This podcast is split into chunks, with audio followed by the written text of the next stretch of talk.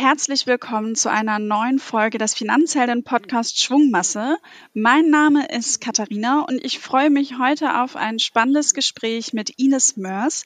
Sie ist Geschäftsführerin der Bundesarbeitsgemeinschaft Schuldnerberatung und ähm, wir haben in unserer Themenwoche auf Instagram die ganze Woche schon über das Thema Schulden gesprochen, haben unterschiedliche Personen vorgestellt und ich freue mich nun sehr, dass ich Ines in der Leitung habe und mich nochmal detaillierter und intensiver mit ihr zum Thema austauschen kann. Hallo Ines. Hallo Katharina. Ähm, vielleicht magst du einfach einmal so zur Einleitung und zu Beginn mal so ein bisschen beschreiben, wer bist du eigentlich und was machst du? Was macht man als Geschäftsführerin der Bundesarbeitsgemeinschaft Schuldnerberatung? Ja, gern. Ähm, ich bin Ines Mörs, ich bin 35 Jahre, wohne in Hamburg und arbeite in Berlin, bin eine der vielen Pendlerinnen und Heimarbeiterinnen ähm, und wir sind bei der Bundesarbeitsgemeinschaft äh, der Verband der Beratungskräfte. Also wir versuchen, die Schuldnerberaterinnen und Schuldnerberater auf dem aktuellen Stand der Rechtsprechung, der Methodik und ähm, der allgemeinen Themen zu halten, die für eine gute Schuldner- und Insolvenzberatung nötig sind. Das machen wir, indem wir eine Zeitschrift rausgeben, ähm, indem wir Fortbildungen und äh, Tagungen organisieren und auch indem wir versuchen, Stellungnahmen und äh, Pressemitteilungen zu veröffentlichen, die so das allgemeine, ähm, die allgemeine Stimmung oder die äh, Probleme, die sich bei uns im Beratungsalltag ergeben, ähm, aufzuzeigen. Ja, jetzt haben wir schon ein, zwei Mal das Wort Schuldnerberatung äh, genannt. Vielleicht magst du noch mal für diejenigen, die bei uns bei, auf Instagram diese Woche noch nicht unterwegs waren oder das Wort auch noch nicht gehört haben, einmal kurz erläutern, was macht eine Schuldnerberatung? Also der Begriff Schuldnerberatung ist nicht geschützt. Das heißt, jeder kann sagen, er macht Schuldnerberatung und man kann dem kaum widersprechen. Ähm, klassischerweise ist es aber so, dass eine Schuldnerberatung einfach äh, berät Menschen, die Schulden haben oder Fragen und Probleme mit finanziellen Themen. Also das kann alles sein von, ich habe eine ähm, überhöhte Stromrechnung gekriegt und ich weiß nicht so richtig, was ich damit machen kann und will die jetzt aber nicht bezahlen und liege mit meinem ähm, Stromanbieter im Clinch. Oder ähm, das kann auch sein, ich habe jetzt schon den 20. Mahnbrief gekriegt und das Inkasseunternehmen war schon fünfmal bei mir zu Hause, der Gerichtsvollzieher war schon da, mein Lohn ist gepfändet. Also im weitesten Sinne sagen wir immer, wir sind erstmal für alle da egal was letztlich als Lösung oder als Weg dabei rauskommt. Aber eine Schuldnerberatung berät eben, wenn ich Fragen habe, weil ich Rechnungen nicht bezahlen kann oder Fragen zu Rechnungen habe.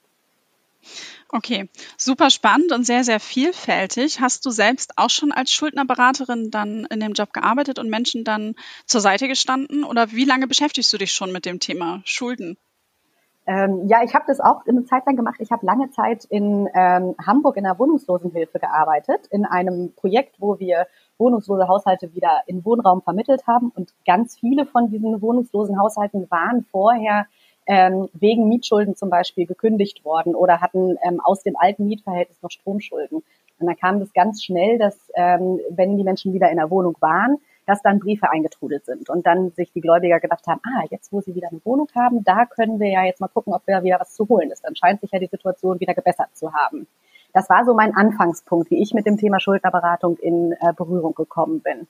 Und ich habe dann auch eine Zeit in Hamburg in einer Schuldner- und Insolvenzberatungsstelle gearbeitet, also habe wirklich von der Erstberatung bis zum ähm, Insolvenzantrag ähm, alle Arbeitsschritte auch begleitet und habe aber primär eigentlich immer in der Notfallhilfe gearbeitet. Also das heißt wirklich, die Menschen haben zum ersten Mal Berührungspunkte äh, mit einer Schuldnerberatungsstelle.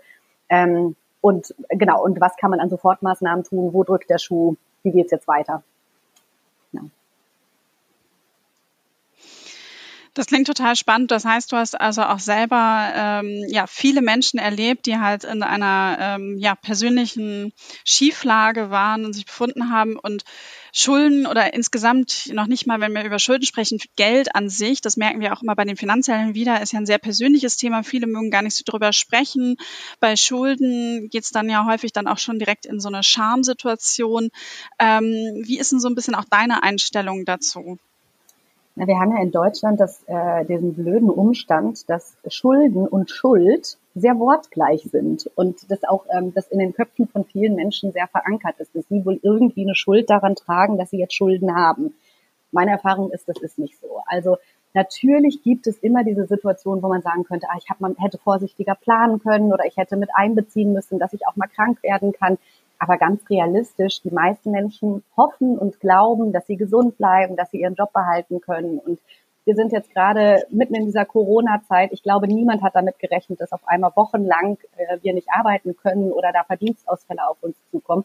Und genau solche unvorhergesehenen Lebensereignisse, also jetzt nicht unbedingt Pandemien, aber generell unvorhergesehene Lebensereignisse, führen dazu, dass Menschen dann ihre Zahlungsverpflichtungen nicht einhalten können. Ähm, und wenn man dann jetzt mit so jemandem gegenüber sitzt und ähm, täglich mit den ganzen Geschichten dann auch zu tun hat, da kann ich mir vorstellen, dass es teilweise auch schwierig ist, dass man das nicht mit nach Hause nimmt und ähm, ich kann mir auch vorstellen, dass es sicherlich den einen oder anderen Fall gibt, wo es, wo es sehr schwierig ist, überhaupt eine Lösung zu finden und Wege. Geht einem das nicht persönlich dann auch sehr nahe?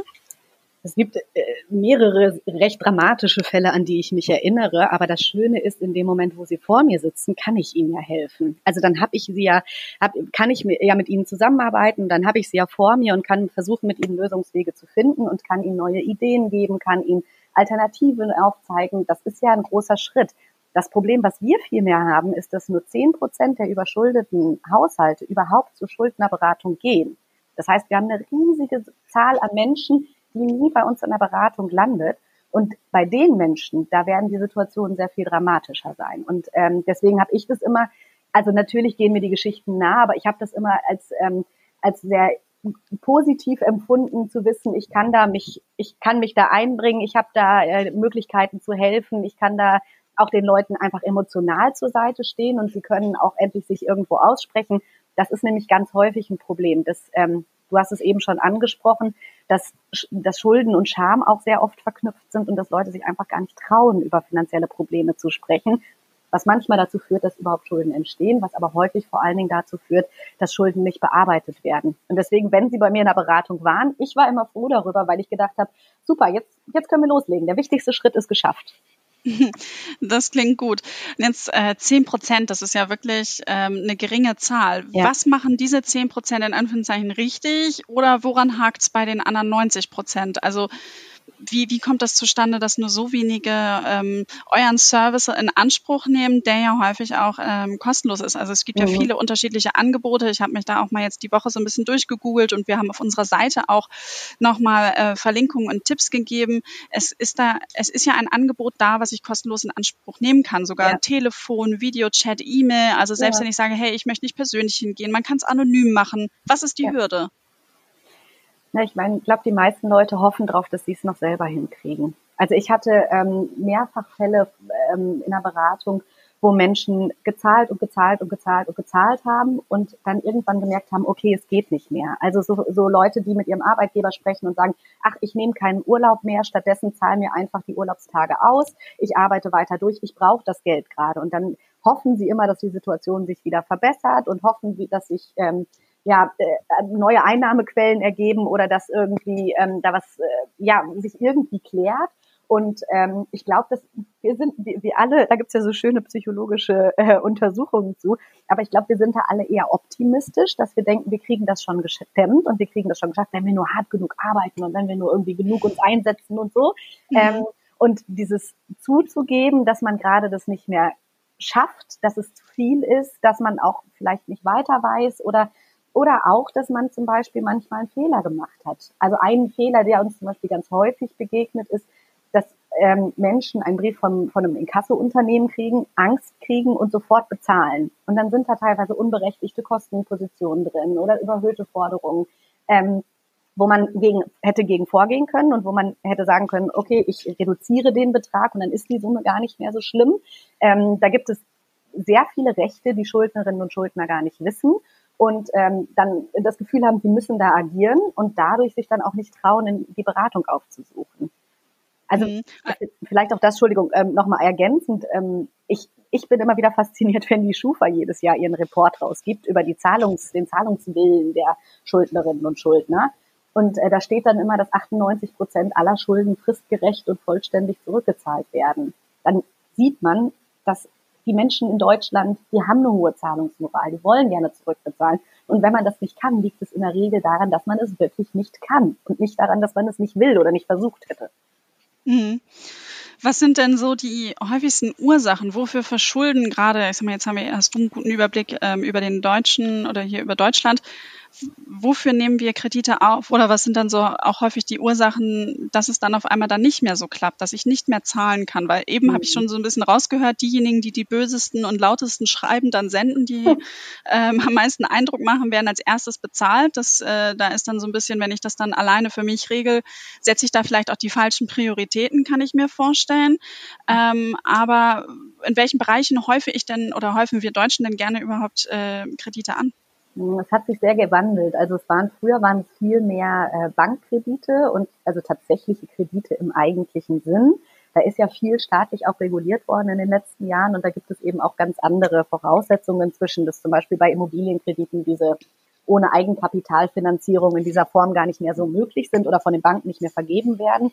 Ähm, da hat sich viel geändert. Ähm, heutzutage sind es wirklich äh, also die Schulden sind mehr Alltagsschulden im Sinne von ähm, aus einer überhöhten Stromrechnung oder aus äh, Ratenkäufen. Ähm, das kann ein Auto auf Raten sein, das kann aber auch irgendwie ein neues Handy auf Raten sein. Ähm, also solche so eher kleinere Zahlungsverpflichtungen, die dann in der Summe ähm, irgendwann zum Kollaps führen, ähm, beziehungsweise dann eben auf, auf wackeligen Beinen stehen, wenn dann Einkommen wegbricht oder wenn Krankheit eingetreten ist. Ähm, dass ich, dass, dass man sagen würde, für irgendwas nimmt man lieber einen Kredit auf als, als äh, für andere Sachen. Das kann ich jetzt aus meiner Erfahrung so überhaupt nicht bestätigen, sondern ich merke einfach, dass sich das allgemein das Kreditwesen sehr verändert hat. Also während es früher noch so als verpönt galt, früher etwas auf Raten zu kaufen, ist das heute allgemein akzeptiert und es ist auch normal, dass man bestimmte Sachen eben ähm, erst bekommt und dann bezahlt, was früher ja ganz anders war. Also da, da hat sich einfach in dem, in dem gesamten Wirtschaftsleben sehr viel verändert und deswegen hat, haben sich auch die Verschuldungslagen verändert. Hm, kann ich mir vorstellen, weil ich kann ja, egal was ich tue, ich kann mir meine Kleidung äh, kostenlos, so viel ich will, nach Hause schicken genau. und äh, von unterschiedlichen Anbietern ähm, in den ja, äh, Märkten wie Saturn, Mediamarkt und Co. Da gibt es natürlich noch viele weitere, wird damit geworben, ähm, nimm es erstmal mit, zahlt später ja. und ja. Äh, vor allen Dingen dann auch gerade eben, sei es der gute neue TV, das Handy und so weiter und so fort. Wie stehst du denn dazu, dass gerade so jetzt bei diesen Multimedia-Geschichten, dass es halt auch so stark in der Werbung ist. Also würdest du sagen, hey, die Unternehmen sollten da auch mehr Verantwortung mit übernehmen oder siehst du da noch stärker die Verantwortung dann auch beim Verbraucher dann selbst? Nee, ich sehe das eindeutig bei den Unternehmen, weil ich äh, einfach schlichtweg auch, weil es weniger sind. Ne? Also irgendwie alle Verbraucher erziehen zu wollen und irgendwie sich zu überlegen, dass man jetzt allen Verbrauchern sagen muss, das darfst du, das darfst du nicht. Ähm, oder das sollst du machen und das sollst du nicht, halte ich für eine sehr viel schwierigere Aufgabe, als den Unternehmen die Verantwortung ähm, zu geben, dass sie ordentlich mit ihren Produkten umgehen. Also da nochmal, 98 Prozent werden zurückgezahlt. Die Unternehmen kalkulieren damit. Die wissen, dass sie in dem Moment, wo eine Rate ausfällt, kriegen sie das schon irgendwie wieder rein. Dann, dann äh, geben sie die Ausfallquote, geben sie das an den Kasseunternehmen, haben sie da auch wirtschaftlich nichts mehr mit zu tun. Also das ist, ich habe das auf Konferenzen teilweise mitgekriegt, dass dann die ähm, Online-Händler sagen, ja, wir wissen, ab zwei Sekunden Bearbeitungszeit, wenn unsere Seite zu langsam lädt, dann springen die Leute wieder ab und dann kaufen sie es nicht. Äh, deswegen machen wir alles, egal ob wir eine Idee haben, dass dann ähm, Identitätsdiebstahl vorliegen könnte, dass da jemand vielleicht nicht die richtige Bonität aufweist. Da sind ähm, auf Seiten der Händler viele, viele äh, Möglichkeiten, da auch präventiv den Verbraucher zu schützen. Und das ist auch unsere äh, Position eindeutig, dass die Verbraucherinnen und Verbraucher natürlich im Blick behalten sollen, wie sie ihr Geld ausgeben und wofür sie ihr Geld ausgeben. Deswegen machen wir ja auch Einzelberatung und versuchen, den Einzelnen da zu schützen. Aber ähm, faktisch liegt die Verantwortung unseres Erachtens nach sehr stark auch bei den Unternehmen. Mhm. Du hast eben gerade einen spannenden Aspekt auch angesprochen, und zwar, dass dann ähm, Unternehmen ihre Forderungen weiterverkaufen an zum Beispiel Inkasso-Unternehmen. Das heißt also, sie sind, äh, kommen an ihre Forderungen ran, geben das Ganze weiter. Ähm, magst du einmal noch mal ganz kurz vielleicht für diejenigen, die mit von Inkasso noch nichts gehört haben, erklären, was ein Inkasso-Unternehmen dann macht? Na, es gibt ganz viele verschiedene Modelle. Also es gibt manche Inkasso-Unternehmen, die einfach quasi das Mahnwesen übernehmen und sagen, okay, die, du Händler bekommst weiterhin das Geld, das ist weiterhin deine Forderung und wir helfen dir dabei, das Geld von dem Schuldner zu bekommen. Ähm, dann gibt es Inkassounternehmen, die das oder Modelle, ähm, wo die Forderung aufgekauft wird. Dann bekommt der Händler einen Teil des Geldes und äh, das Inkassounternehmen darf, äh, besitzt dann aber die Forderung und treibt sie auch ein. Also das heißt, die versuchen dann den Schuldner anzuschreiben und ähm, teilweise mit Hausbesuchen zu besuchen, ähm, teilweise irgendwie entsprechend Vollstreckungsaufträge ähm, auszusprechen und so weiter, um an das Geld zu kommen von der Forderung, die dann letztendlich ihnen gehört. Das, was daran für uns immer so schwierig ist, ist, dass wenn ich eine eigene Mahnabteilung in meinem Unternehmen ähm, habe, dann gibt es klar geregelte Mahngebühren und die sind auch ähm, sehr realistisch, würde ich sagen. Also da, da sprechen wir dann von sowas wie drei bis maximal zehn Euro pro Forderung, wo dann jemand, ähm, wenn er ein Mahnschreiben bekommt, ein erstes Mahnschreiben, ähm, die Gebühren eben dafür bezahlen muss, dass man da hinterherlaufen muss. Das finde ich ist angemessen. Ähm, bei den Inkasseunternehmen ist es so, dass teilweise ab dem ersten Schreiben 70 Euro fällig werden. Und das macht einfach dann manchmal eine winzig kleine Forderung riesig groß. Und dadurch erschwert sich dann so eine Situation nochmal mehr. Okay. Wahnsinn. Jetzt haben wir schon so ein bisschen darüber gesprochen, was Unternehmen ähm, vielleicht tun können, dass wir in der Gesellschaft auch selber besser einschätzen sollen könnten, was, was können wir uns da auch leisten und ähm, da auch ein bisschen ja mit mehr Augenmaß vielleicht vorgehen. Ähm, welche Rolle würdest du denn sagen, könnte der Staat spielen oder was könnte sozusagen vielleicht auch der Staat tun, damit eine Verschuldung nicht mehr so häufig passiert? Na, ich habe ja eben schon gesagt, ich glaube, es gibt ganz gute äh, Regularien inzwischen, was so auch die Kreditvergabe angeht. Ähm, Im Moment ist ein ähm, Gesetz zum Beispiel für auch die Inkassoregulierung im Gespräch. Ähm, und es gibt da auch andere ähm, gesetzliche Vorschläge, zum Beispiel über, um über ein Pfändungsschutzkonto zu sprechen, also oder dass das Pfändungsschutzkonto reformiert wird, ähm, dass der Staat äh, sich da eben auf, auf, auf eine gute ähm, ja, also einen guten Schuldnerschutz irgendwie versucht zu verständigen. Äh, Verbraucherschutz allgemein, da sind ja auch die Verbraucherzentralen ganz groß und aktiv drin, irgendwie sich dafür einzusetzen, dass der Verbraucherschutz allgemein äh, gestärkt wird. Ähm, ich glaube, was eine gesamtgesellschaftliche und damit ja auch staatliche Aufgabe ist, ist, dass wir grundsätzlich über Geld sprechen. Also das macht ihr Finanzheldinnen jeden Tag, ähm, aber das ist nicht alltäglich. Also es gibt ganz viele Menschen, die einfach grundsätzlich nie jemandem erzählen, was sie denn verdienen, wie sie denn ihr Geld ausgeben. Und wir kennen das in, also ich kenne das aus so Studentenzeiten noch sehr gut, ähm, dass man sich darüber unterhalten hat, was hast du für einen Handyanbieter und was, wie, wie, was zahlst du denn an Miete und so. Solche Gespräche müssen, glaube ich, auch ansonsten viel alltäglicher werden. Und man, man hat im Freundeskreis meist auch sehr gute Beraterinnen und Berater. Das kann positiv wie negativ sein. Man kann, es kann natürlich auch sein, dass man einen Freundeskreis hat, der sagt, oh, warum hast du das denn jetzt nicht und warum hast du dir denn dies nicht gekauft und warum fährst du denn damit nicht hin? Aber man hat eben auch ganz häufig gute Tipps und Ratschläge im Freundeskreis und die Freunde, die einem raten, Mensch, bist du dir sicher, dass du das Haus übernehmen willst, was du jetzt von deinen Eltern erbst? Ist das nicht riesig groß? Kannst du dir das mit deinem Einkommen eigentlich leisten? Und darüber zu sprechen, das ernst zu nehmen, dem Thema Finanzen allgemein überhaupt einen Raum im Alltag einzuräumen. Ich glaube, das sind alles so Schritte, die sind äh, ganz wichtig und äh, da ja können wir, also da, da, da kann Staat, der Staat uns auch drin unterstützen, ähm, zu sagen, hier gibt dem Thema einen, einen, einen Stellenwert. Denk nicht einfach, dass alles gut läuft. Mhm.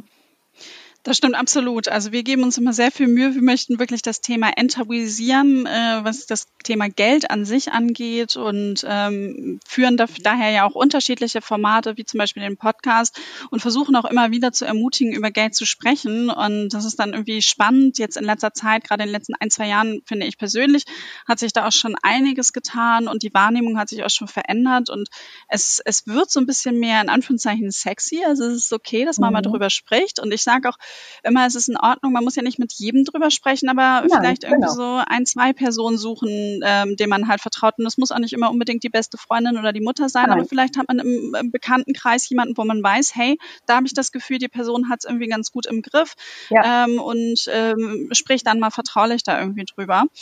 Ähm, weil das, ja, und ich finde es aber auch wichtig, also ich, ich, ich stimme dir da voll und ganz zu und mir geht es ganz genauso, dass ich das Gefühl habe, da gibt es durchaus auch schon, also teilweise auch aus der Not geboren, aber da gibt es durchaus auch schon äh, ein Verständnis für, dass man darüber sprechen muss. Wovor ich ein bisschen Sorge habe, ist, ähm, also das, das, das ist ja bei euch auch immer wieder Thema, die Frage des Investierens, des Sparens, äh, was lege ich zurück, was gebe ich aus, wie gehe ich mit den äh, Ausgaben allgemein um ähm, ich habe Sorge davor, dass, dass teilweise eben risikoreichere Anlageformen gewählt werden.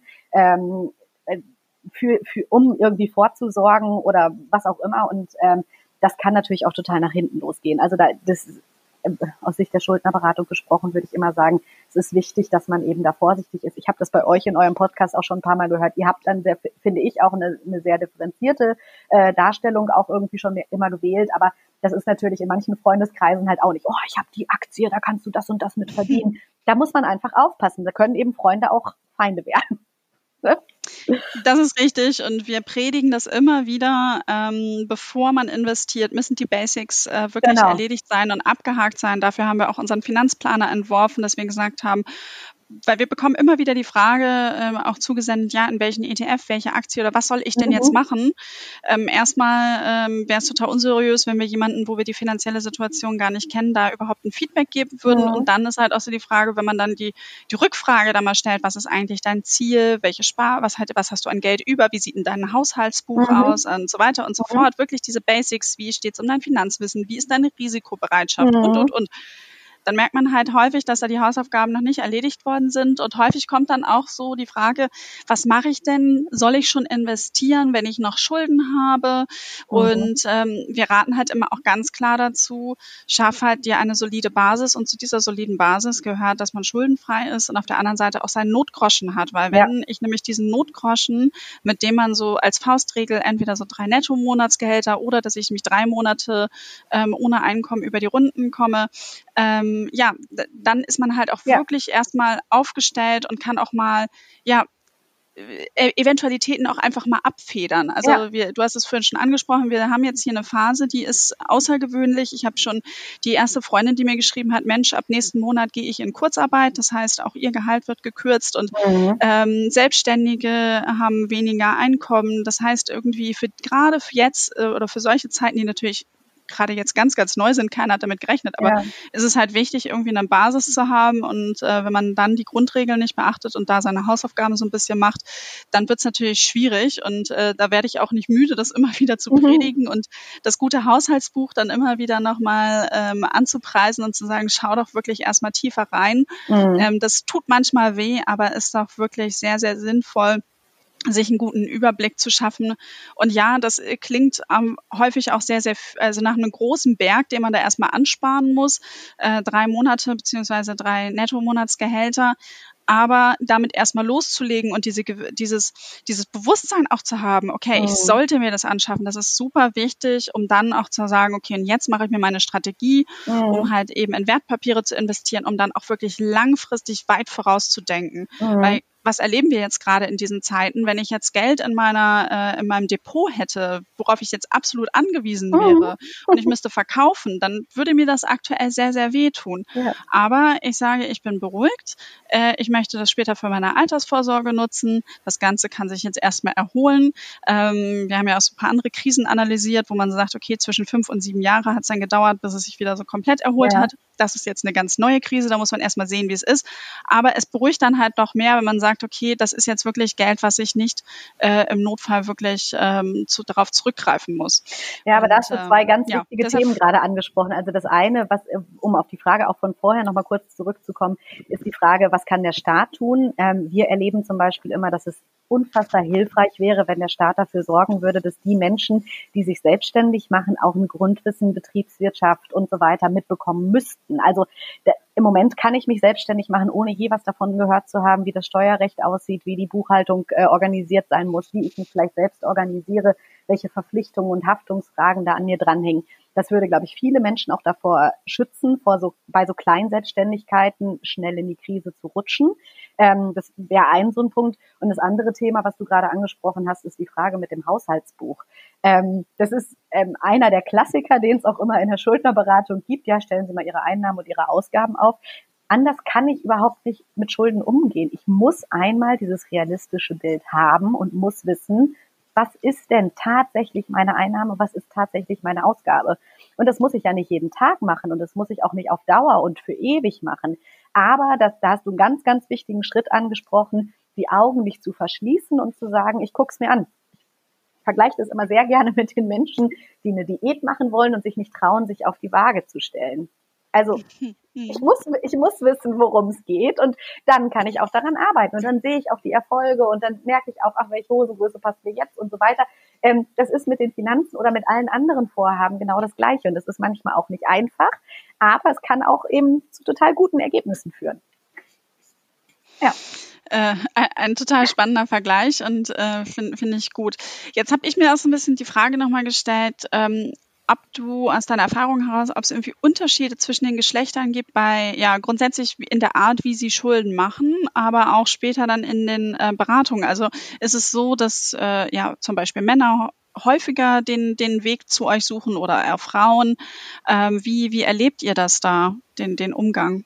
Hm, ob es häufiger Männer oder Frauen sind, kann ich ehrlich gesagt nicht sagen. Da müsste ich auch in die Statistik gucken. Ähm, wir erleben das, also was die Beratung angeht, wir erleben aber, dass Frauen häufiger von Überschuldung betroffen sind, weil sie häufig eben ähm, gebrochene Erwerbsbiografien haben, weil sie Elternzeiten hatten zwischendurch oder weil sie von vornherein weniger verdient haben als Männer in vergleichbaren Positionen oder weil ähm, sie von sich aus ähm, ihr, ihr Engagement zurückgestellt haben und äh, der Beruf vielleicht nicht diesen Stellenwert hatte, wie er in manchen gesellschaftlichen Kontexten mit dem Mann als Ernährer dann manchmal auch noch hat in den Familien.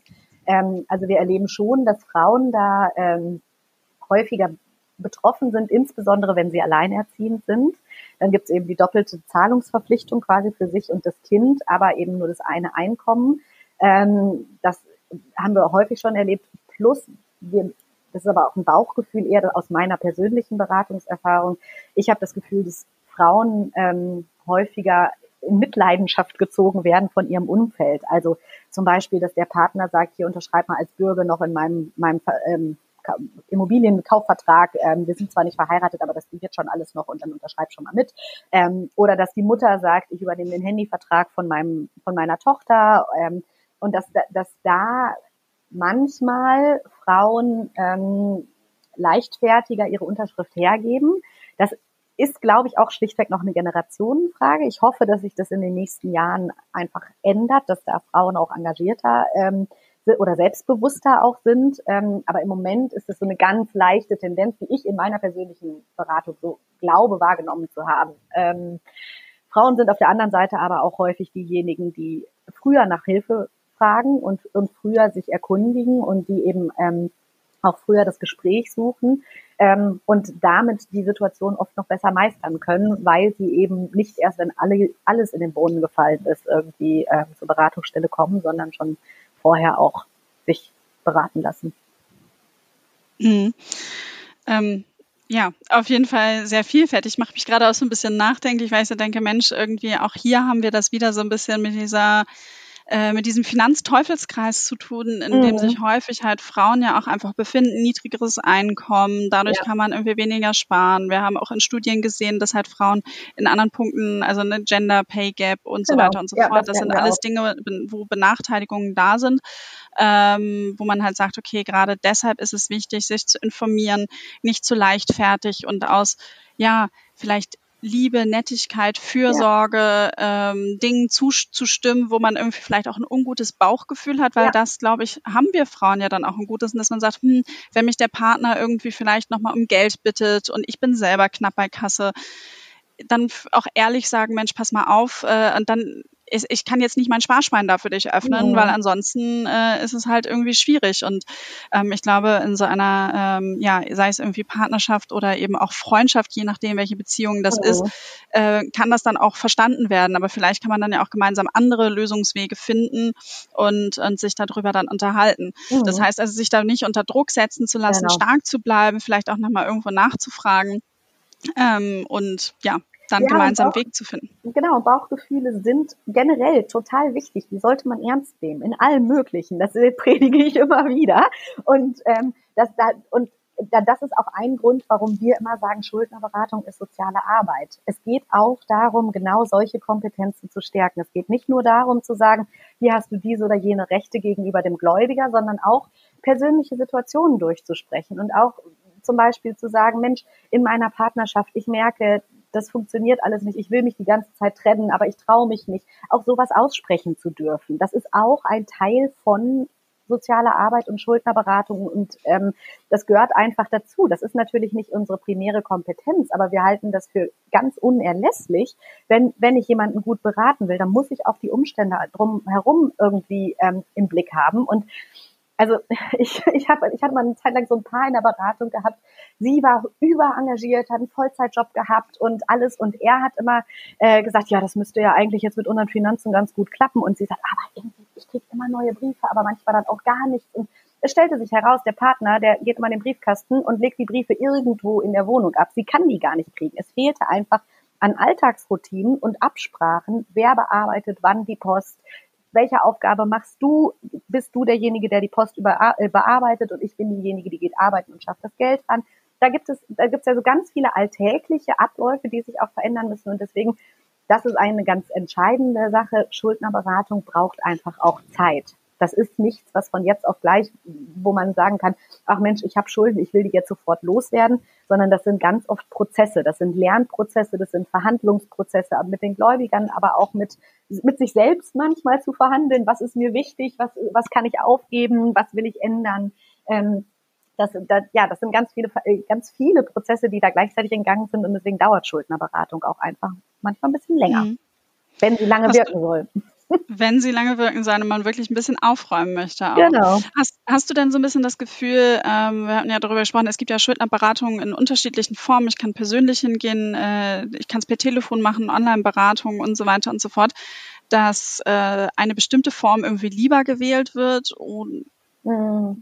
Ja, das ist typenabhängig. Also von der von der einen Gruppe Menschen wird die eine Form lieber gewählt, von der anderen Gruppe die andere. Ähm, also das, äh, es gibt verschiedene Beratungsangebote. Ähm, und äh, es gibt da einfach auch verschiedene Typen. Es gibt Menschen, die sagen, ich kann viel besser am Telefon. Es gibt andere, die sagen, ich kann gut per E-Mail, weil wenn ich es einmal verschriftliche, oder nicht per E-Mail, E-Mail ist kein sicheres Kommunikationsmedium, aber per Online-Beratung, ähm, wenn ich es einmal verschriftliche, wird mir das Problem eigentlich selber schon ganz gut klar. Manchmal brauche ich eigentlich nur den Prozess des Verschriftlichens um zu wissen, wo, wo kann ich mir auch selber helfen. Da gibt es ganz unterschiedliche Typen, da gibt es auch ganz unterschiedliche Kompetenzen und deswegen finde ich es auch total wichtig, dass alle diese Ebenen auch ähm, angeboten werden, weil da ist jeder Mensch, ist jeder Mensch anders und ähm, das kann auch mal wechseln, dass man in der einen Woche besser drauf ist zu telefonieren und in der nächsten Woche lieber schreibt und in anderen Tagen gerne mit seinen Ordnern und Papieren in einer Beratungsstelle sein will und es einfach erstmal auf den Tisch legen will und sagen will, ich lasse das jetzt mal eine Woche hier liegen, weil ich kann es gerade zu Hause nicht sehen. Also da gibt es die unterschiedlichsten Sachen und äh, ich finde wichtig, dass man da eben einfach auch so ein Spektrum hat. Und ja, ich glaube, äh, Corona ähm, führt gerade dazu, dass da auch ganz viele Leute ihre Verhaltensweisen auch mal überlegen. Also zum Beispiel, wenn ich Angst habe, zu einer Beratungsstelle zu gehen, dass ich mich jetzt vielleicht traue, auch einfach mal zum Hörer zu greifen, weil es eine kleinere Hemmschwelle ist. Ähm, ja, ich, ich, also ich könnte jetzt nicht sagen, dass eine, eine Richtung ist. Es gibt deutlich mehr persönliche Beratung. Das muss man mhm. sagen. Und ich halte die auch für, für sehr wichtig, weil ich glaube, es ist auch wichtig, dass man sich in die Augen schauen kann und es ist auch wichtig, dass man irgendwie Mimik und Gestik mitkriegt, dass man auch Unterlagen übergeben kann. Ich, ich glaube, das ist ein ganz entscheidender Punkt, aber das ist ähm, ja einer von vielen Punkten, wie man es angehen kann. Ja. Ja, sehr gut. Jetzt ähm, habe ich mich mal so ein bisschen in die Lage reinversetzt, ähm, dass ich in so einer Situation bin, dass ich den Mut ergreife, eine Schuldnerberatung gehe, äh, das Gespräch suche. Ähm, ich habe auch in der Recherche halt viel gelesen, dass wirklich bei vielen Menschen der Knoten platzt oder auch so ein bisschen äh, ja ein Stein äh, vom Herzen fällt, dass wenn man das Ganze auch mal ausgesprochen hat, mit jemandem geteilt mhm. hat, weil unter Umständen habe ich davon auch niemanden erzählt. Ähm, was ratet ihr dann gerade den Personen ähm, oder was wird den Menschen dann geraten, wie sie sozusagen dann auch mit Familie, Freunden damit umgehen soll. Ist, ist es dann sozusagen, dass man auch sagt, so jetzt ist der Moment gekommen, äh, da auch andere mit ins Boot zu holen? Oder wie, wie ist häufig dann so ein bisschen der weitere Verlauf, gerade was das soziale Umfeld angeht? Das ist eine gute Frage. Ähm, ich glaube, auch das ist höchst unterschiedlich. Ähm, es gibt manchmal Beratungsfälle, wo man ohne das soziale Umfeld nicht kann. Also man, da muss man das, muss man den Partnerinnen, die Partner mit einbeziehen, weil es eben so eng zusammenhängt mit der persönlichen Situation. Ähm, es gibt auch Beratungsverläufe, wo man merkt, oh Mensch, das ist viel besser, wenn man, äh, wenn das jetzt die einzelne Person selbst bearbeitet. Ich glaube, das kann ich, das könnte ich jetzt nicht so generell beantworten. Ähm, was du eben gesagt hast, mit wenn der Knoten einmal geplatzt ist, oder wenn man einmal sich getraut hat, sind viele Leute sehr erleichtert. Das erleben wir tagtäglich in der Beratung. Also das ist äh, tatsächlich äh, einer der Hauptpunkte, dass äh, die Leute sagen, ach, hätte ich das mal vorher gewusst, dann wäre ich auch schon früher hm. gekommen. Ich werde hier ja gar nicht verurteilt und ich kann ja trotzdem noch selber entscheiden, wie ich mein Geld ausgebe und ich muss ja jetzt gar nicht sofort in die Insolvenz. Also das ist etwas, was wir ganz, ganz häufig hören, dass die, die Sorge, was passiert da, was kommt da auf mich zu, dass die sehr groß ist. Ähm, und dass, wenn man dann äh, den Schritt gewagt hat, äh, dass es dann nur noch halb so schlimm ist. Aber auch das ist doch ein zutiefst menschliches Verhalten. Also wenn ich mir überlege, ich ziehe in eine neue Stadt und ich muss plötzlich in einen neuen Sportverein und äh, da bin ich auch nicht sofort himmelhoch jauchzend, dass ich denke, juppie, juppie, ganz viele neue Menschen, sondern ähm, da, das sind normale Hemmschwellen und ich glaube, gerade wenn es so existenzielle Sorgen sind, ist es mehr als verständlich. Ich habe einen mhm. Kollegen, ich habe einen Kollegen, der erzählt immer, manchmal sind wir bei der Schuldnerberatung wie beim Zahnarzt. Also die Leute kommen und haben ein ganz, ganz akutes Problem. Der Strom soll abgeschaltet werden, die Wohnungsräumung droht, der Gerichtsvollzieher war bei mir vor der Tür. Irgendwie so ein ganz akutes äh, Thema, ich komme nicht mehr mein Geld ran auf dem Konto. Ähm, deswegen kommen die Leute zu mir. Und natürlich würden wir in dem Erstgespräch, würden wir dann sagen, hm, wir sehen übrigens, das Gebiss ist auch an anderen Stellen so ein bisschen angegriffen. Hier und da könnte es jetzt bald das nächste Problem geben. Dann geht auch weiterhin keiner gerne zum Zahnarzt und sagt, juhu, ich lasse jetzt eine Gesamtsanierung machen. Ähm, und genauso ist es auch mit, de, mit der Schuldnerberatung. Ich habe jetzt gerade das akute Problem, ich komme an mein Geld auf dem Konto nicht dran. Dann sagt die Beraterin oder der Berater vielleicht, Mensch, ja, guck mal hier und da, da könnte man vielleicht auch noch was machen. Das heißt noch lange nicht, dass die Leute wiederkommen, weil sie sehen, dass, es, dass sie es jetzt grundsätzlich angehen wollen, das Problem. Das heißt aber, sie kennen schon mal die Beratungskraft, sie kennen schon die Beratungsstelle und sie können eben in Zukunft einfacher wiederkommen. Und deswegen finde ich den Vergleich auch immer ganz schön mit dem Zahnarzt. Ich glaube, da hat er ganz recht, der Kollege. Ja, ich glaube, äh, der Vergleich Finanzen an sich und Zahnarzt, äh, der, ist auch nicht ganz selten, äh, egal wo, worum es dann manchmal geht, ob es dann wieder die, die Steuererklärung ist, für die für manche auch wie so eine Weisheitszahnbehandlung mhm. ist. Äh, das ist es doch ganz sicher. Jetzt ähm, haben wir, habe ich eben schon mal so ein bisschen um Familie, Freunde, Bekannte, das Umfeld gesprochen. Ähm, wie ist es denn, wenn ich irgendwie merke oder das Gefühl habe, jemand in meiner Umgebung scheint irgendwie da nicht so ganz äh, hinterherzukommen und finanziell ist irgendwie, ich habe das Gefühl, Mensch, die, ich glaube, die ist in einer Schieflage. Mhm. Ähm, wie kann, was, was ratet ihr da, wie kann man damit irgendwie umgehen? Weil ich sag mal, jetzt mit der, mit der Tür ins Haus zu fallen und sagen, sie, sag mal, ey, hast du hier irgendwie, kommst nicht mehr klar mit den Zahlungen und mhm. äh, da kann man ja schon sich da auch mal in die Nesseln setzen. Wie, wie kann ich ermutigend vorgehen, um möglichst da vielleicht auch was auszulösen, zum Nachdenken zu bringen, sodass die Person möglichst ja sich selber dann auch ein bisschen Hilfe sucht? Ja, ich glaube, erst wichtig ist, dass man nicht diesen Tonfall von oben herab hat, mit ich sehe, bei dir läuft was schief, ich, ich mhm. sehe das und erzähle dir das, sondern dass man tatsächlich versucht, irgendwie Augen oder, oder Waffengleichheit irgendwie herzustellen und auch, auch ähm, denjenigen anzusprechen und zu sagen, ach Mensch, ich habe mich jetzt letztens ganz lange mit meiner Altersvorsorge auseinandergesetzt und ich habe da total lange gucken müssen, bis ich bei den Verträgen zurechtkam und hast du dich da auch schon mal mit beschäftigt, so Gespräche vielleicht eher einzuleiten äh, also die eigene Unsicherheit auch zuzugeben oder die, die, die eigene, ja, die Kraft, die es einen manchmal kostet, sich mit solchen Themen auseinanderzusetzen. Ähm, aber umgekehrt genau das Gleiche, auch, auch keinen Druck auszuüben im Sinne von, wollen wir nicht nächste Woche alle da und dahin fahren, was ganz viel Geld kosten wird, sondern zu sagen, ach Mensch, vielleicht machen wir heute Abend eher einen Spieleabend bei dir zu Hause. Das ist doch ist doch für unser aller Finanzen manchmal auch ganz hilfreich. Also da irgendwie zu versuchen, wirklich als Gesprächspartner da zu sein und nicht als, als Besserwisser oder als, äh, ja, ich, ich sehe das Problem und benenne es. Ähm, und ich, grundsätzlich ist dafür natürlich Vertrauen wichtig und dass man irgendwie miteinander überhaupt so eine Gesprächsebene hat und das zeigt sich natürlich dann nicht nur im Thema Geld, sondern dass man auch grundsätzlich äh, vertrauensvoll miteinander umgeht.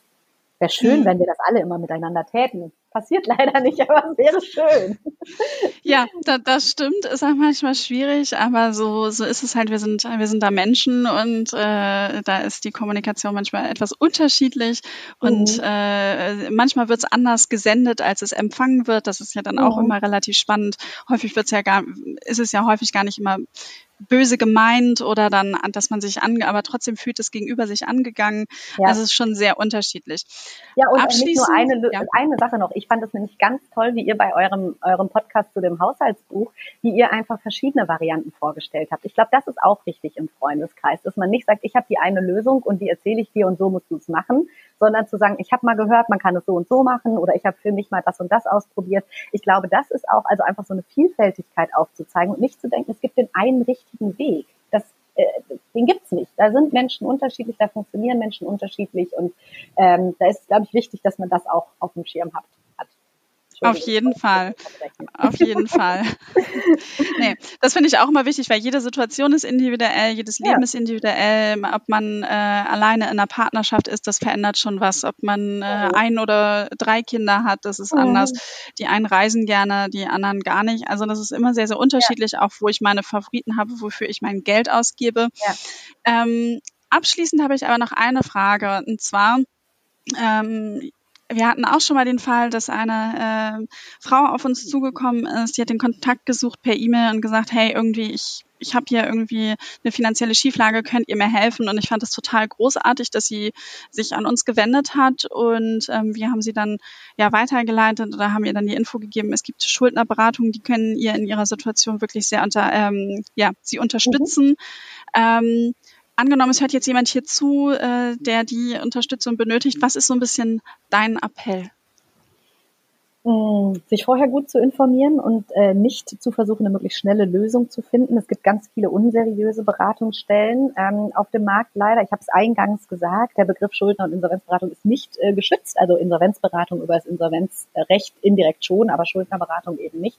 Und da gibt es leider, insbesondere wenn man übers Netz sucht, ähm, sehr viele Anbieter, die versuchen, aus der Notsituation der Menschen noch Geld zu machen und dann zu sagen, ach, bezahl du erstmal mich als Beratungskraft und ich reguliere dann alles und dann passiert über Monate lang gar nichts.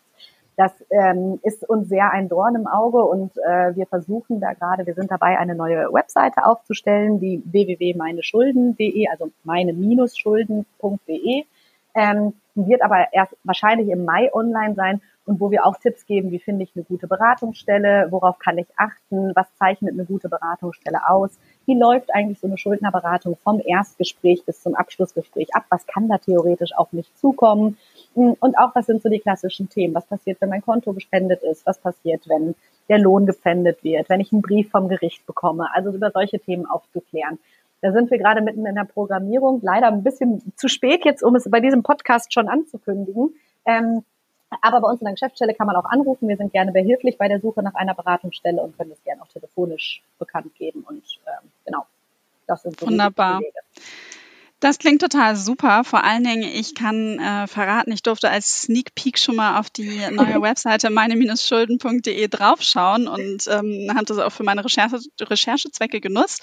Total spannend. Sobald die Seite live ist, würde ich das mit in die Show Notes reinpacken. Ähm, bis dahin nochmal die Verlinkung sozusagen zu euren aktuellen Kontaktdaten. Mhm. Und ebenso würde ich in den Show Notes das Interview mit Dr. Sally Peters ähm, verlinken. Sie forscht am IFF. Ähm, im Institut für Finanzdienstleistungen in Hamburg auch zum Thema Schulden und hat einen Schuldenreport rausgegeben. Mit ihr haben wir ein Interview gemacht und darunter haben wir auch nochmal ähm, Empfehlungen gegeben, an wen man sich wenden kann. Ines, ich glaube, wir könnten noch unendlich lange weiterreden und viel stärker ins Detail gehen. Ähm, aber ich glaube, wir haben an diesem Punkt schon mal einen sehr guten Überblick geben können oder du konntest uns einen sehr guten Überblick geben, äh, wie es abläuft, was es so alles für Themen gibt. Ich fand es unglaublich spannend. Ähm, Schön, ich auch. Es hat Spaß gemacht. Vielen, vielen lieben Dank und auch nochmal vielen Dank, dass du in einige unserer Podcasts schon reingehört hast. Man hat es äh, zwischendurch immer mal wieder gehört. Das freut mich auch sehr. Und ähm, ja, herzlichen Dank, dass du dir die Zeit genommen hast und ich wünsche dir noch einen wunderschönen Tag. Auch von mir vielen Dank für das Gespräch und die Einladung.